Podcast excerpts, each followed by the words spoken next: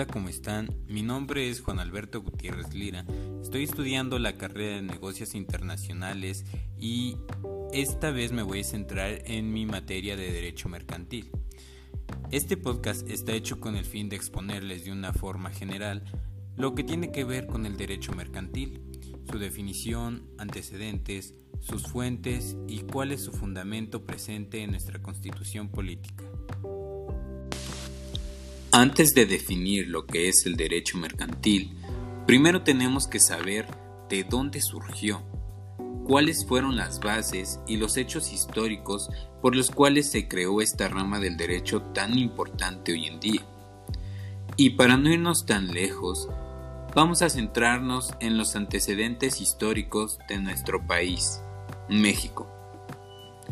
Según el libro de Derecho Mercantil, del autor Jorge Barrera Graf, los primeros antecedentes del derecho mercantil los encontramos a partir de la conquista, ya que es difícil conocer si anteriormente era usado, ya que no hay mucha evidencia sobre ello.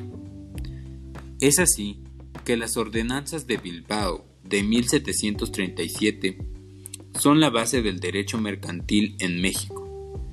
Estas regulaban los libros de contabilidad de los comerciantes, los contratos entre estos, las compañías de comercio, entre otras cosas. Después, en 1854, durante el gobierno de Santa Ana, se promulgó el primer Código de Comercio mexicano, llamado Código de Lares. En 1883 el derecho mercantil adquirió carácter federal y en base a ello se promulgó el Código de Comercio de 1884, incorporando la figura de capital contable. En 1889 se promulgó un nuevo Código de Comercio que entró en vigor el 1 de enero de 1890, con el fin de conceder atribuciones mercantiles al Congreso de la Unión. Este código es el que seguimos utilizando hasta la actualidad, solo que ha sufrido algunos cambios para estar acorde con las nuevas formas de llevar a cabo los actos comerciales. En consiguiente, hubieron varias leyes que entraron en vigor, como la Ley de las Sociedades Mercantiles de 1934, al igual que varias reformas sobre el Código de Comercio. La primera de ellas en el 4 de junio de 1989, otra el 24 de mayo de 1996, la siguiente el 13 de junio del 2003, entre otras, hasta llegar a la actualidad en la que la última reforma fue el 28 de marzo del 2018. Ya habiendo conocido sus antecedentes, ahora vamos a saber lo que es el derecho mercantil, es decir, vamos a crear una definición. Y para ello nos vamos a basar en los conceptos de distintos autores, tales como Elviarcelia Quintana Adriano, María Susana Dávalos Torres, Jorge Barrera Graf, entre otros. El autor Roberto Mantilla Molina nos explica el derecho mercantil como una disciplina jurídica y la define como el estudio sistematizado de un conjunto de normas jurídicas que regulan actos mercantiles y a aquellos que los realizan. También la autora Quintana Adriano nos habla desde el punto de vista económico y explica qué es la regulación que se aplica a personas, ya sea físicas o morales, en el desempeño de la actividad comercial, realizada con el fin de actuar desde el ámbito de producción hasta el consumo. Ahora, la autora María Susana Dávalos Torres nos plantea un problema, ya que al decir que el derecho mercantil regula jurídicamente al comercio y al comerciante, entramos en confusión, ya que el derecho civil también regula los actos jurídicos que consisten en el intercambio de bienes o servicios, por lo cual, para poder definirlo sin problema, se necesita un criterio formal, es decir, se debe basar en lo que la ley disponga qué es comercio y comerciante.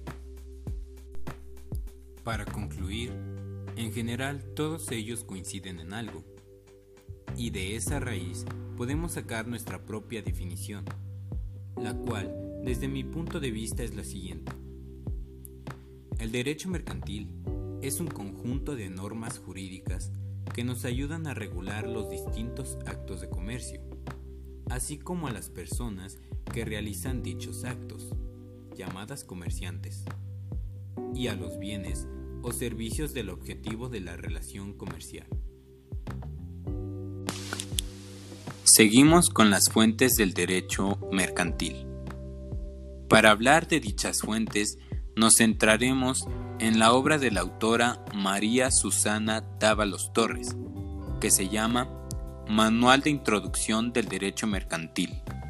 Y para comenzar, debemos tomar en cuenta que se divide en tres. Fuentes formales, fuentes reales y fuentes históricas. Comenzamos con las formales, que son aquellas creadas a través de un procedimiento determinado. Entre estas tenemos, número 1, a la ley, que son un conjunto de normas expedidas generalmente por el Poder Legislativo del Estado. Y en el caso de México, la máxima ley es la Constitución Federal seguida por los tratados internacionales, las leyes mercantiles y por último las normas oficiales mexicanas. Número 2. La jurisprudencia, que sirve como un apoyo interpretativo. Y por último, la costumbre.